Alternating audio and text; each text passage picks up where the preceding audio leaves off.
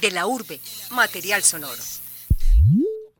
Para ser periodista, primero hay que ser buena persona ante todo, asegura Kapuscinski. Ryszard Kapuscinski, el polaco, es el, uno de los padres del periodismo moderno, vino al periódico El Colombiano por allá en el año 2005. Él murió en el año 2007 y reúne a algunos periodistas de medios de comunicación y en esa eh, conversación que tuvieron, él abre espacio para preguntas. Parece que es una anécdota que valdría la pena contar.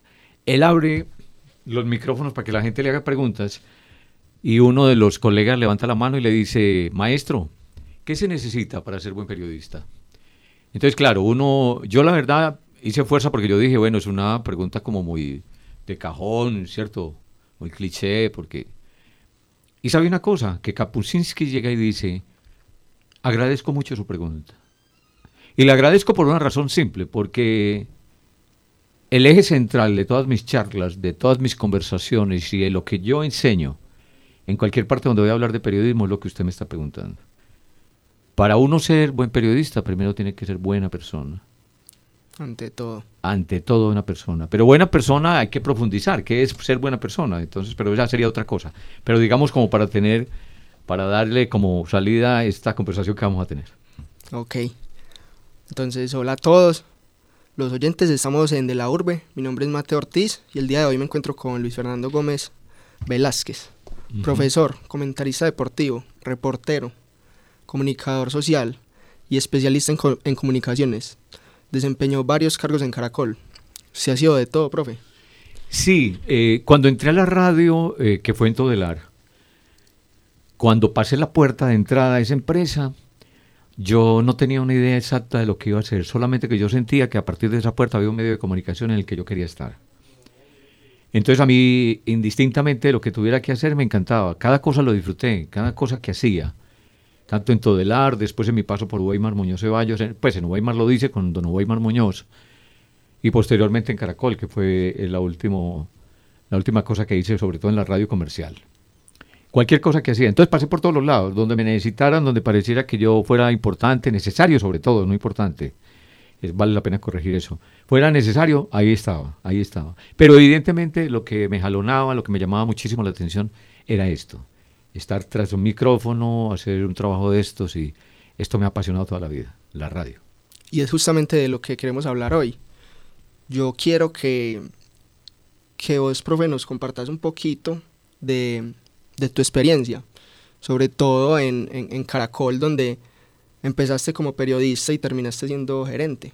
Sí, eh, mira, esto eh, para contextualizarlo un poco, a principios del 2000, eh, producciones Uweimar Muñoz Ceballos y compañía, tuvo que desaparecer la empresa de Uweimar Muñoz Ceballos, Uweimar lo dice, desaparecer porque en esa época los españoles, el grupo Prisa, se hicieron a Caracol, compraron a Caracol. Entonces los españoles toman la decisión de que nadie podía hacer empresa dentro de Caracol, razón por la cual todos fuimos despedidos, todos. Caracol, eh, después de que Weimar insistió a, todas, a todos, a todos los grandes directivos de esta empresa, para que nos dejara, porque era un grupo importante, porque ese programa y esas transmisiones era de la mejor audiencia que tenía la radio en ese momento. Y no se trataba de porque yo trabajara allá, se trataba simplemente de que todas las encuestas mostraban como el, programa y la transmisión de fútbol de mayor audiencia que había era la que Weimar Muñoz Ceballos manejaba. En fin, que los españoles no quisieron.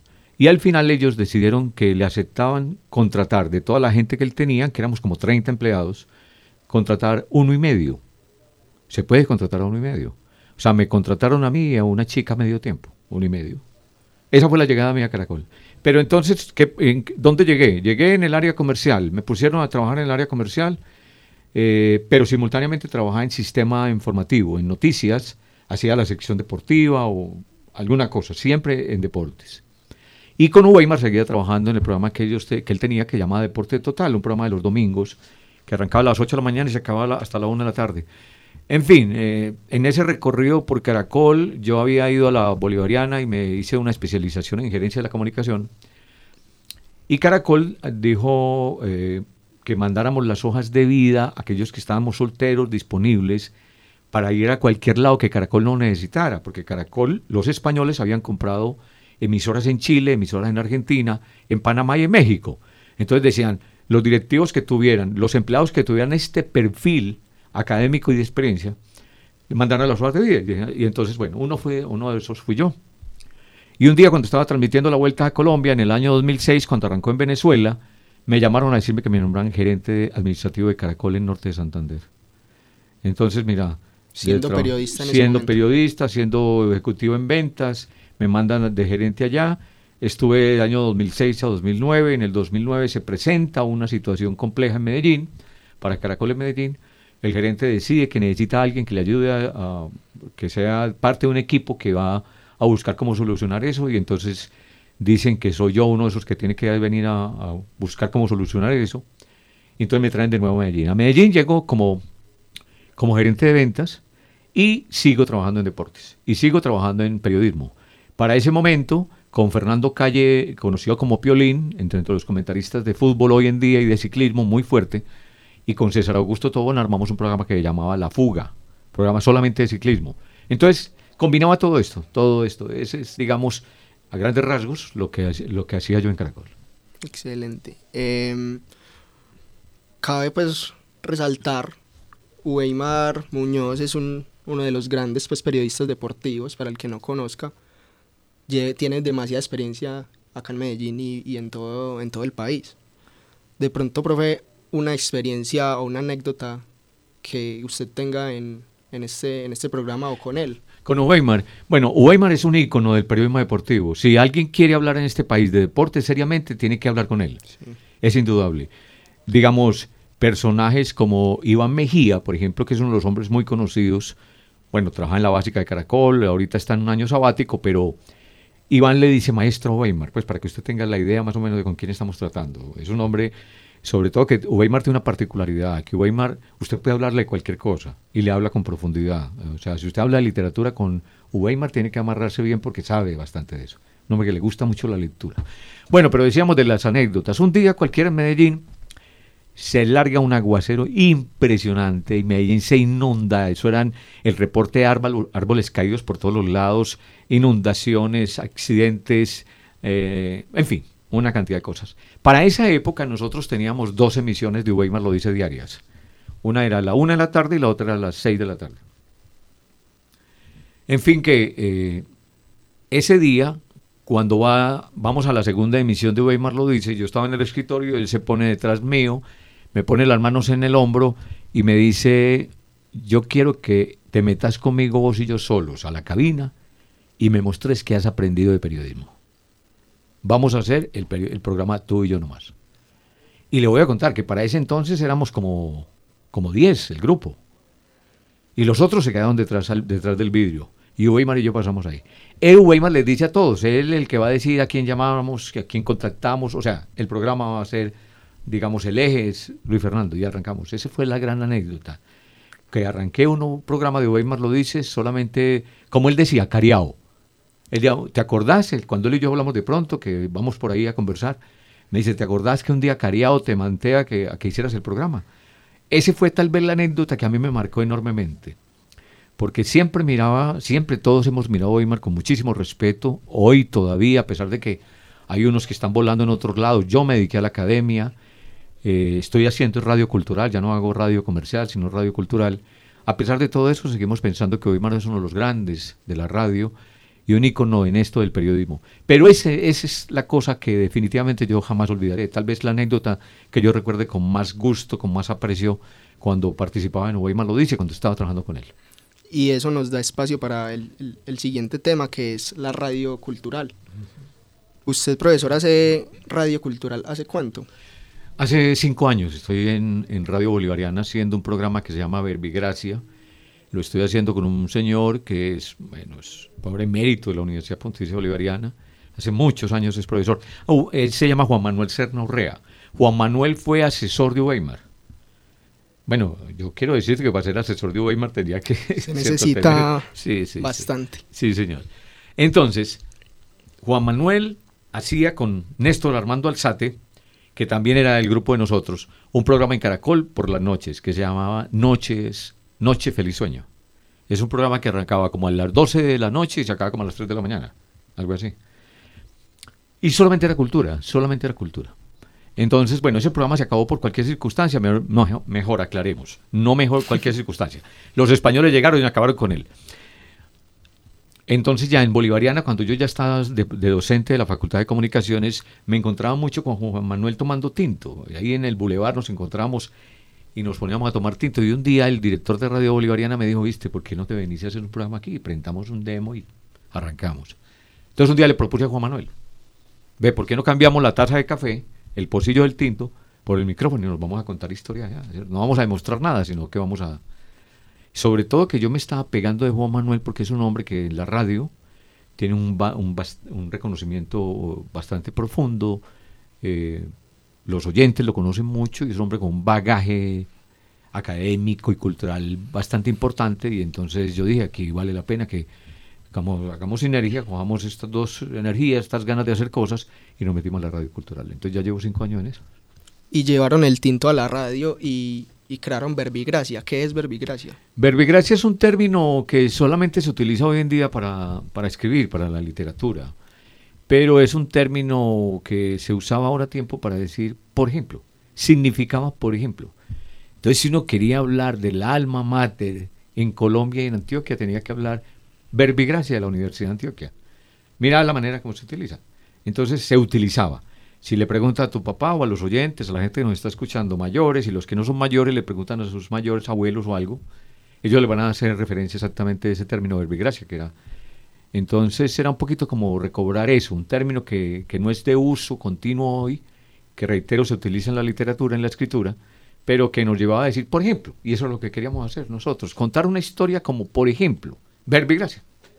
De cualquier tema, no, no habían no hay ninguno, no hay ninguno. Eh, o sea, nosotros nos ponemos a pensar que podríamos contarle a la gente que fuera una historia que tuviera algo de fascinante, algo de relevancia histórica o algo de relevancia para el ser humano. Entonces nos ponemos a soñar sobre eso y hemos hablado de muchas cosas. Dentro de ese programa yo eventualmente hago un paréntesis y hago una cosa que llama el ciclo de teatro universitario. Yo invito a directores de teatro de, grupos universitarios, de grupos de universidades, y hacemos notas de teatro, hablamos de teatro como tal. Pero habitualmente con Juan Manuel lo que hacemos es hablar de cualquier tema. Digamos, por estos días estuvimos hablando de Hitler, por ejemplo. Entonces, si usted mete a Google, ahí está todo lo de Hitler. O si, o si le gusta leer, pues va a una biblioteca y busca cosas.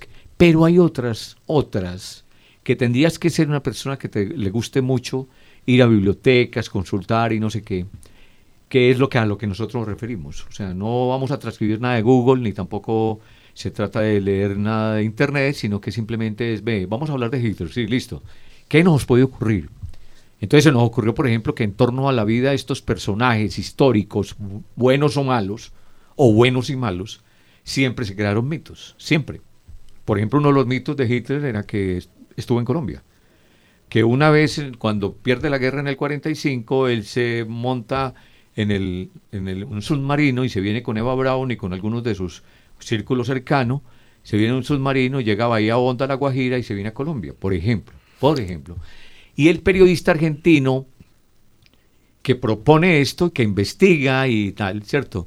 Él da una explicación y todo este tipo de explicaciones es lo que damos en el programa y tal. Eso sí, decimos que esto hace parte del mito. No quiere decir que nosotros estamos diciendo que realmente lo estuvo, o que estuvo en Argentina realmente, o que estuvo en Brasil como también dicen que estuvo. Nosotros no estamos hablando de eso. Simplemente que hay algunas investigaciones que aseveran que realmente Hitler estuvo. Entonces, más o menos, para que tengas idea o tengan idea de lo que nosotros hacemos los sábados a las 5 de la tarde en Radio Bolivariana en Verbigracia. Recordemos que estamos con el profesor Luis Fernando Gómez. Eh, también trabajó en, en Caracol, y, profe, la, siguiente pregunta es, teniendo en cuenta em, lo, que, lo que usted hace de, la radio cultural, ¿qué, futuro se, le puede ver a, a, esto? A la radio cultural. Bueno, mire, hay un asunto y es que nosotros hemos tenido un estigma por una razón que no vamos a ganar nunca, y es que la radio comercial siempre estará imperando. Imperando porque, primero porque tienen todos los recursos económicos para hacer mil cosas. Usted entra a, los estudios de las emisoras eh, culturales y demás y va a hacer cierto tipo de cosas y, muchas veces el impedimento son los recursos económicos, que no, se, no son posibles y tal. Lo segundo, cuando uno trabaja en la radio cultural, a uno no le pagan por eso. Esa es otra cosa. Esto se hace por pasión. Se hace porque uno quiere tener un contacto con el oyente y porque uno, bueno, se documenta para ir a tener un tema cualquiera. Ahora, la gran diferencia con la radio comercial tendría que ser eso precisamente. Primero porque ellos se visibilizan. Ellos están en todos los restos de medios de comunicación mostrándose. Ellos todo el tiempo están en concursos, regalando dinero, regalando cosas para que la gente los escuche. Nosotros estamos en esa alternativa que le damos al oyente, que le damos la posibilidad de escuchar una conversación que le dé algo, que le deje algo. Sea, como una vez se soñó la radio, como siempre se soñaron los medios de comunicación, que era entregar algo a las personas que les sirviera para su propio pecunio, para que sirviera para crecer, para que sirviera como persona. Eso es lo que nosotros hacemos en la radio cultural. O sea, nosotros seguimos todo, todo el tiempo en esa lucha. ¿Cuál es una de las, de las eh, cosas buenas que tiene esa radio cultural? Es que siempre pertenece a universidades. Por ejemplo, en la que estamos hoy, la Universidad de Antioquia, uno sale egresado de la Universidad de Antioquia termina apasionadamente enamorado de las cosas de la Universidad de Antioquia. Uno siempre cuando habla de la Universidad de Antioquia se refiere a ella con amor, con mucho amor. Y eso incluye, por supuesto, su emisora. Entonces uno donde quiera que esté, cuando es egresado a la universidad, uno siempre pasa por la emisora de la universidad que pasa. Y eso pasa con Bolivariana, con Medellín, con EAFI, con la Universidad Nacional, con toda la gente que tiene emisoras de eso. Pero como como decía al principio de, esta, de la respuesta que estoy intentando dar, la radio comercial siempre va a tener mucho más fuerza porque son más visibles, muchas más fuerzas porque ellos entregan cosas simples. Nosotros nos preocupamos más por profundizar en temas, por ejemplo, que hacemos en Verbigracias.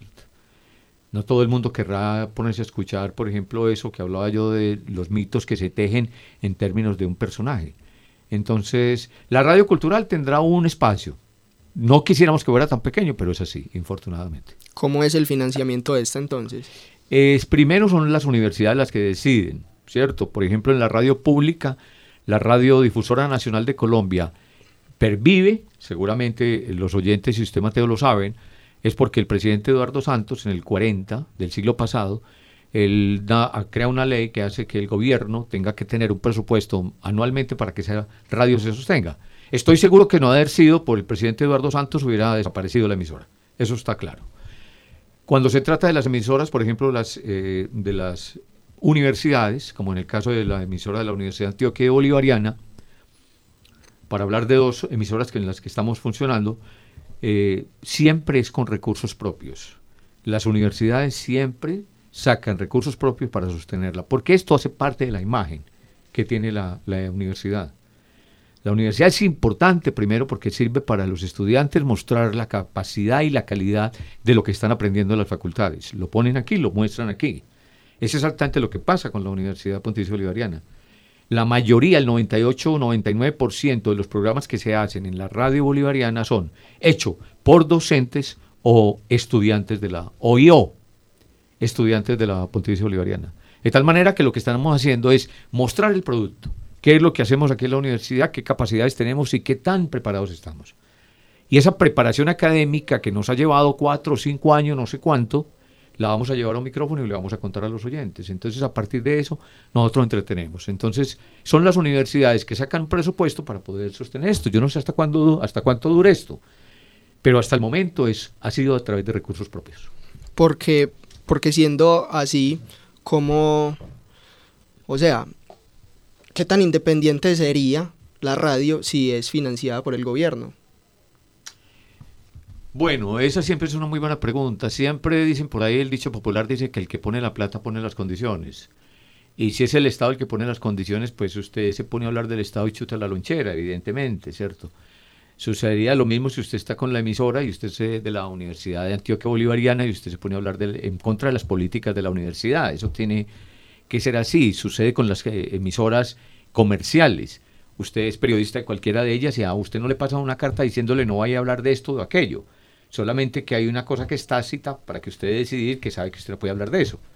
¿Cierto? Entonces, esa libertad, esa libertad del periodista en los medios es bastante compleja. Eso es un mundo bastante complejo de analizar, bastante complejo. Yo diría, por ejemplo, eh, que hay gente que ha buscado espacios y, y maneras de contar las cosas de tal manera que le permitiera, no sé qué tanta libertad, pero le permitiera algo de libertad para hacerlo. Nunca hay una libertad completa. Es muy difícil. Yo diría que es muy complejo. Nosotros, mejor dicho, si usted se pone a, hacer, a estudiar juiciosamente del, del nacimiento de los medios de comunicación cuando en el siglo XVIII, XIX, los estudiosos en Europa tenían una gran preocupación. Y era que los medios, cuando iban naciendo, siempre los propietarios eran la gente de la aristocracia, la gente que tenía la condición económica. Entonces esa gente que tenía la condición económica no montaba una cosa que servía para ayuda a la gente, montar un negocio. Ayuda para ellos. Ayuda para ellos. Entonces, ¿qué pasaba?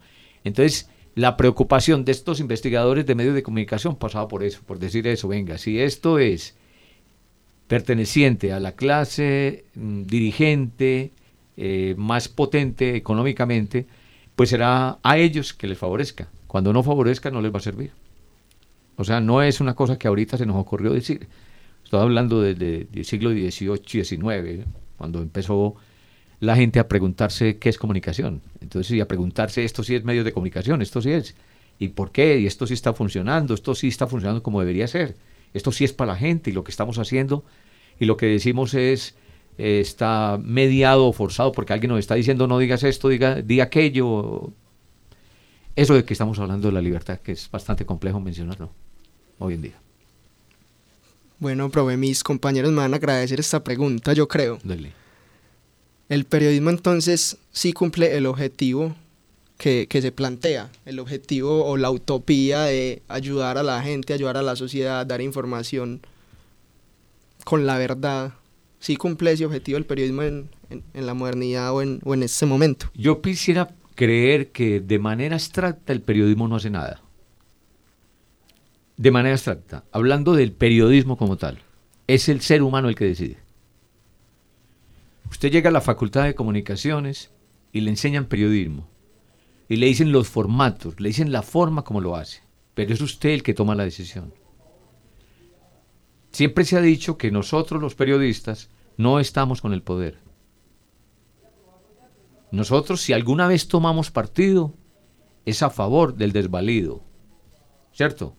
de tal manera que es su decisión. La decisión final la toma es el ser humano, que tiene una acción definida socialmente que se llama el periodismo. Solamente que hay muchas personas que aún teniendo la posibilidad de hacerlo no lo hacen, porque hay gente que piensa en su propia posibilidad, cómo me enriquezco, cómo me vuelvo famoso, cómo me vuelvo una de las personas sobresalientes en el periodismo olvidándonos que somos un puente entre la comunidad y la información. Nosotros no somos importantes. Es la información que nosotros recaudamos. Es la contrastación de fuentes. Es el estandarte que nosotros debemos manejar constantemente, que es uno solo, que se llama la verdad. Ahora, es una de las profesiones más peligrosas. En Latinoamérica es una de las más peligrosas. Una de las más mal pagas, sí, pero una de las más peligrosas. Lo que quiere decir que si es más peligroso es porque hay gente que lo está haciendo de manera adecuada. Porque si todos hiciéramos el coro al poder, no sería peligrosa. Se vuelve peligrosa es cuando usted está hablando de los que manejan el poder, lo hacen de mala manera. Cuando usted empieza a ventilar actos de corrupción por todos los lados como existen, ahí es donde usted empieza a hacer el buen periodismo Ahora, el periodismo no es el que se encarga de abrir las tapas, las, las ollas con contenidos sucios. Ese no es realmente nuestra función, no es nuestra función, sino que nosotros nos encargamos de mostrar la verdad, la verdad. Y si el hecho es ese, ese hay que contarlo. La otra cosa es que como usted está cercano al poder, entonces usted ayuda a tapar eso.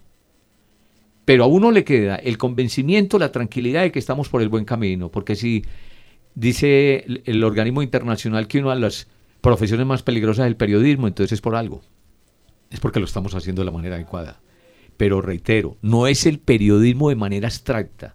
Es el ser humano que se va y se prepara en periodismo que toma la decisión un día. ¿De qué lado me voy? ¿Por qué lado voy a trabajar?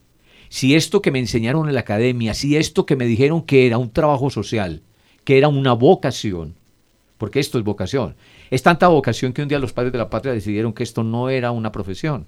A pesar de que vamos a la universidad y hacemos el cumplimiento específico que todo profesional hace, para nosotros es como ser oficio, como ser conductor de taxi o de bus o lustrabotas, ¿cierto?